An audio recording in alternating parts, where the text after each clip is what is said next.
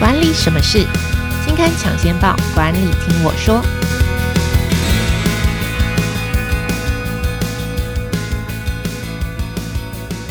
Hello，听众朋友们，大家好，我是经理人月刊的文稿主编邵贝萱，我是贝萱，欢迎收听经理人 Podcast 管理什么事单元。这个单元每个月会跟听众朋友导读当期杂志的封面故事或是特别企划。也会邀请编辑团队分享专题制作背后的故事。那今天要跟大家谈的主题是 OMO 实战四堂课，是经理人月刊六月号的特别企划。那我们邀请的是经理人月刊的资深采访编辑林庭安啊，我们先请庭安来跟大家打个招呼吧。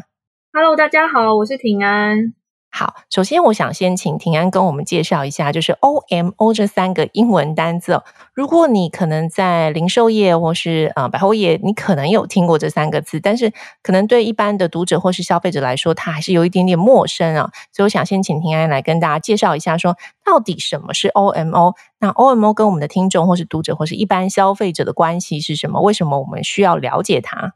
在讲 OMO 之前，就是。这三个单字其实就是 online merge offline，就是 OMO。但其实，在更早之前，大家可能比较常听到的是 O to O，就是 online to offline，就是从线上到线下这样子。那其实这两个有什么差别？一个是 O to O，它其实是单向性的，就是它把人流从线上推到线下，或是从线下推到线上，它做的事情就只是导流而已。但 OMO 其实重点就是那个 M，就是 merge。他要做的事情是线上线下融合，就是因为现在其实可能消费者他都非常习惯，他可能用手机购物或是网络购物，他不会有意识到说，哦，我现在要在网络消费，或者是我要去哪里消费，他就是要买东西，他不会意识到自己是哪里消费。所以其实对品牌来说，他要让就是不管你消费者在哪一个通路，他都可以辨识出，哦，现在是贝萱在消费。那对消费者来说，他可以自由的选择在哪一个通路消费，就是所谓的 OMO。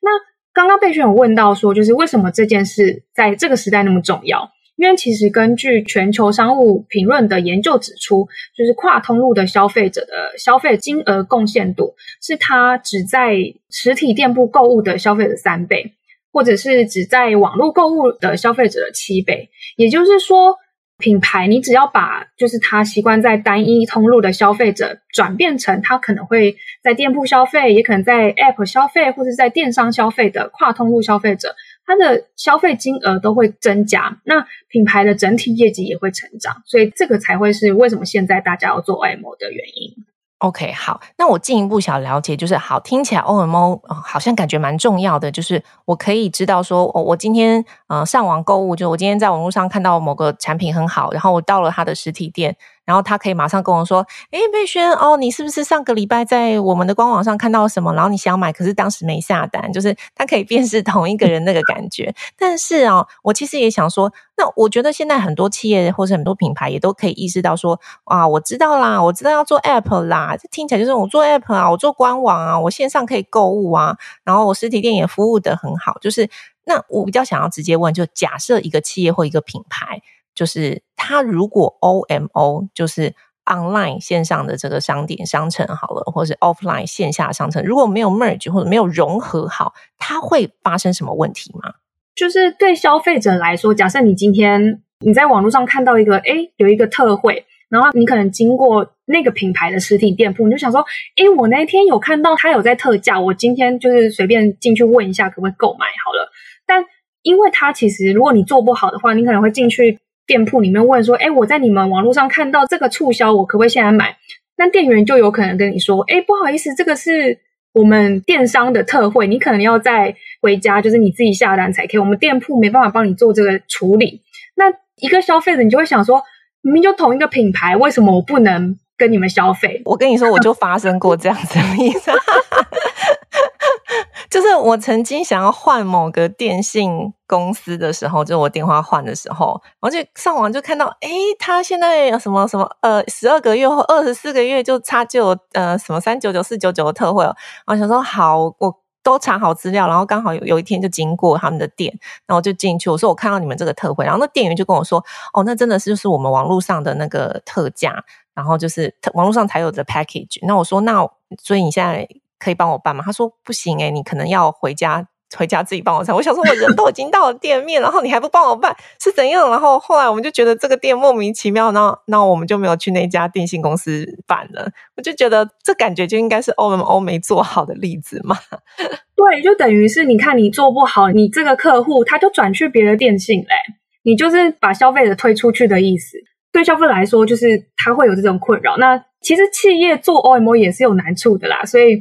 就是他们可能就是没做好就会丧失客户嘛。但是因为他们原本要做 OMO 的时候，他们可能会把电商或者是店铺是视为不同的商店，所以他们会觉得就是是在互抢生意。然后如果系统没有对接的话，uh... 可能他们也没办法辨识出，诶，原来是同一个人在跟他们询问这样子的事情，就做不好就会变成。对，OK，理解。所以其实 OMO 做得好，你的生意比较不容易跑掉啦。那对企业来说，可能有需要打通关的地方很多，不是说我建了一个 App，我有一个官网，哦，我推了什么很优惠的 Package，然后我有登录会员就可以了。好。OK，所以我想听起来，OMO 对企业来说应该都是蛮想做的一件事，也很重要。那一般来说，呃，其实我更想要了解，我想很多企业跟品牌也想要知道，说我们在推行的时候，好，我知道 Online Merge of Line 就是线上线下打通关这件事情很重要，很好的融合很重要，会员辨识是不是同一个消费者很重要。但是一般来说，在推行的时候会有哪些阻碍或是哪些困难呢？因为其实刚刚讲到，就是可能它都是要打通订单或者是会员，就是这其实背后牵涉到蛮多系统开发啊，或者是拆账的问题。因为就有订单嘛。那我们这次其实有采访，就是 Uniqlo，他们其实在六月初有推出一个叫做优先取的服务。它的使用情境就是，假设你今天晚上突然有一个活动要参加，但你今天穿的衣服其实不太恰当。那你可能就可以上就是 Uniqlo 的电商，看他的你喜欢的衣服有没有库存。那你就可以就是在线上下单，然后下班后可以到你离自己最近的店铺取货。那最快其实可以两小时到货。就听起来这个选择是对消费者来说是多一个选择嘛？那它使用的方式也很简单，但事实上对企业来说，它背后牵扯到金流啊、物流啊、资讯流的判断，比方说。他的发票到底要开在哪里？哦，他是电商下单的，但是你在店铺取货，嗯，所以你的发票要开哪里？那库存判定又是要用电商的库存呢，还是店铺的库存？所以其实那时候 Uniqlo 他们其实内部讨论非常久，最后他们决定把发票开在电商，然后库存是用店铺的，等于是把店铺变成是卫星仓，变成是就是电商的卫星仓，对，然后。这样的好处是对店铺来说，它的库存的效率会提升，然后对整个 Uniqlo 来说，它的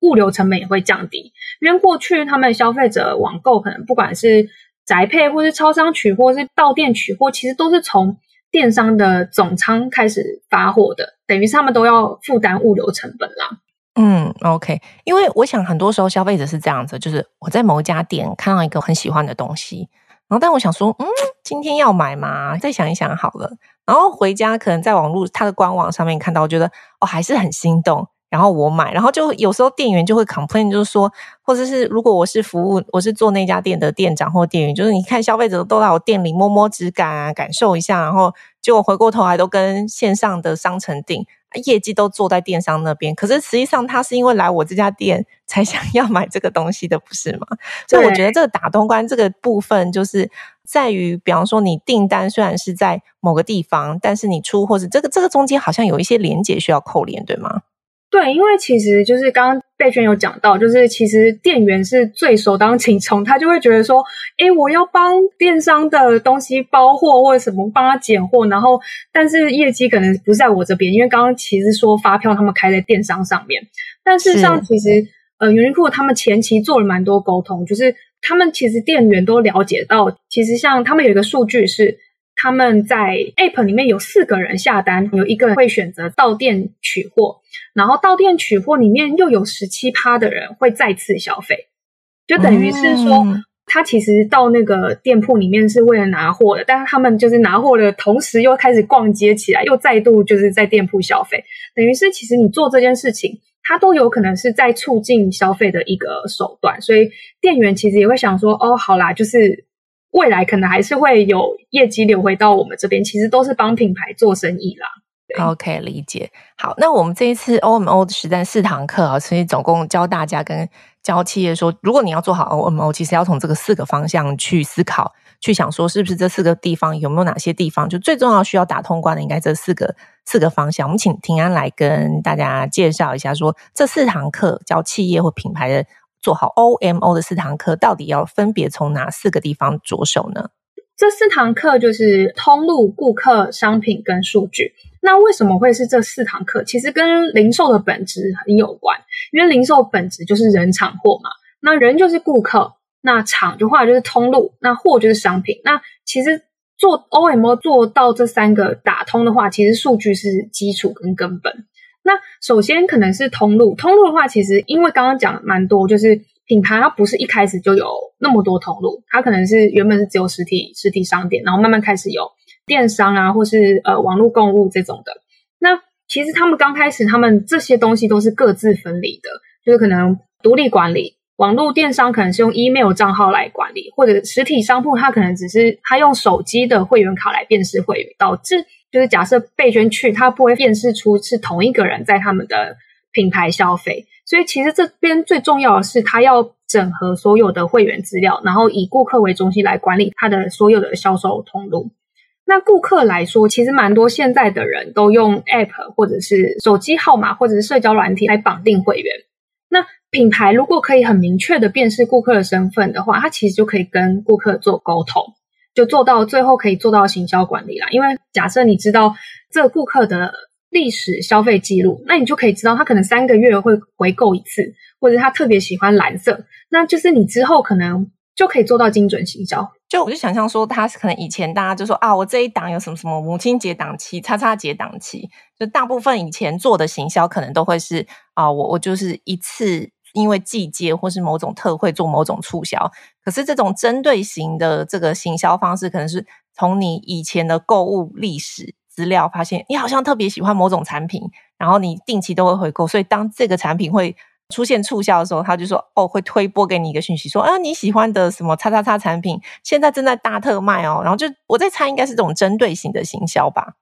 对，比较是针对你就是个人化的行销啦，就是嗯，过去可能大家都想要做到这件事情，嗯、但其实比较困难，但现在因为有数据啊系统的整合，就是比较可以轻比较轻松的做到这件事情了。OK，理解。然后下一个是商品，就是刚刚讲到通路顾客嘛。那商品的话，其实跟就是你越了解顾客，你手上握有越多，就是顾客的，不管是他的历史记录啊，或者是消费数据，你就可以知道你的顾客喜欢哪种商品，然后把这些呃数据分析导入商品开发。就像台湾有一个品牌电商叫 LifeAt，他们其实就把那个数据分析引进商品开发。他们过去可能都是只敢做一些那种基本色的商品，那他们现在比较敢多出多元化，但他们不只出就是多元化的东西，那他们其实做到他们的毛利率是可以到五十六点四趴，就是比其他服饰品牌或是电商来说，这个毛利率非常高。原因是因为他们就是做消费者喜欢的商品，热销比例会提升，那他们也不用用折扣去清库存啊，滞销率就会降低。哦，OK，所以如果你有这些历史资料，或者是说有客户消费资料，然后你就可以知道说，可能有一些看似冷门，但是实际上它就是比方长销商品，或是有一些商品看起来很冷门，但实际上顾客是还是会买的。所以我往商品开发的路上就有更多的 idea，就是也许我可以尝试这样新的商品开发。那我如果都做客户喜欢的商品开发，我的产品的滞销率当然就会比较低了。对对对。嗯，OK，好，最后一个谈的是数据哦，就是刚刚讲的通路、顾客跟商品嘛。最后一个数据，我想没有企业会否认说，在现在这个时代，你做生意数据是非常重要的事情。那刚刚也听了庭安介绍了很多，就知道说，其实数据在每一个环节打通关的时候，它都是非常重要的一件事情。你不可能离开数据，你做什么事情都需要数据支撑，它是非常重要的基础建设。但是我想要最重要的就是，我比较好奇或想知道的是。当我们在使用数据的时候，就是在打通关的时候，在大家就是，哎，我就可以自然而然的使用数据吗？或是我在做这个 OMO 的打通关，我在推动就是以数据为主，然后来判断做思考的时候，会遇上什么困难吗？因为其实我们这一次也有采访，就是做 OMO 的专家，就是九一 App，他们其实有讲到一个观念，是说他们觉得系统啊、技术面这种打通是最单纯的，因为它只要打通就好了，你只要技术达到就可以。但反而是组织跟员工面其实要做蛮多沟通，就像刚刚其实费娟有讲到说，就是员工是最首当其冲的，他可能要多做一些事情。那像 Uniqlo，他就可以拿数据去说服店员说。诶，其实你做这些事情不是白费的，它是有可能回归，就是帮助品牌提升业绩的。那你用数据来说服他说，其实电商不是来抢你业绩的，它是有可能来帮你提升业绩的。除此之外，你要给他好处，就所以其实有蛮多品牌最后是会拨一些分润奖金给店员的。比方说，就有一个女鞋品牌叫 Ans，就是店员如果有人来店里试穿。他会帮他试穿，但是他也会帮他顺便就是推销一下他们的 app，就是说，诶，我们 app 有这样子，那你刚刚试穿这个东西，我先帮你加到线上的购物车里面，你不一定马上就要消费，但你可能回去可以思考看看。那假设就是消费者因为这个东西回去他真的下单了，那那个奖金就是消费金额会拨一些奖金分润给刚刚推销的那个店员，这样其实就可以。让店员知道说，诶，他不是来抢我业绩，而且是我如果好好推销的话，我也有一些 benefit 可以拿。OK，所以听起来就是数据很重要。OK，数据是每一个建设的这个基础啦。那但是在这个基础之外，我觉得组织里面最重要的是把人沟通好啦，就是每一个服务第一线服务的人跟后面。呃，服务的人，你都要让他理解说，你要跟试着跟数据做事，然后这个数据对你的工作是有帮助。但组织也要设定一些奖励制度，就让大家知道说，哇，我如果照着数据做事，或者依据数据做事，我是可以得到奖酬的。这样他也会比较愿意投入这个所谓的企业的数位转型嘛。OK，好，最后我其实想要跟大家分享，就这一次的 OMO 的这个特别企划里面，我其实。非常有感的是全家便利商店，因为我们这次也采访到了全家。那我想全家对我来说有感，是因为我觉得他们的 app 是真的很好用。我没有收广告，哈哈，我没收广告费，但欢迎全家来置入啦。但总之，因为那时候我印象最深刻的是咖啡寄杯，就是跨店寄杯这件事，它真的是解决了我很大的困扰。就是以前就是 A 店寄杯，然后他都会给你一个小纸条，说哦，你下次来这个。可是那个小纸条真的很容易弄丢。那他有那个 app，然后就是我可以在这边换，我可以在这家换。然后这是我很有感，然后最近他推了一个友善时光，我也觉得这个蛮厉害的。我请平安来跟大家介绍好了，因为毕竟他要出去采访。这个友善时光就是他们在二零一九年推出来，但可能大家不太知道是什么东西。其实友善时光就是因为便利商店其实会有蛮多剩余食物的，那友善时光其实就是推即期品，可能不管是鲜食或者是生鲜食品来做即期品打折的活动，他们就称为友善时光。那其实过去全家一直想要解决这个问题，就是想要把即期品用来促销，但是同一批货进来可能会原价售出，或者是有一些是特价售出。那其实系统辨识会有难度，然后背后也会牵扯到就是可能账务的问题。但这几年因为全家开始做 App 啊，或是做就是一些系统整合，他们其实有很多就是数位人才或是技术的人才，那他们现在系统其实可以进步到用时间来定价。等于是店员在就是结账的时候，他逼一下，他其实系统就可以自动判读说，诶，这个已经到集期品了，它是可以做折扣的，所以他不用让店员就是用手动输入改价，就可以直接就是结账，就是也可以减少店员的工作复杂度。那对消费者来说，其实他们反正就是有好处的。那他们又把那个时光地图结合到 App 里面，所以顾客只要打开 App，他们就可以知道。哦，自己附近的全家店铺有哪一些即期品正在促销？那其实这样子的功能出来之后，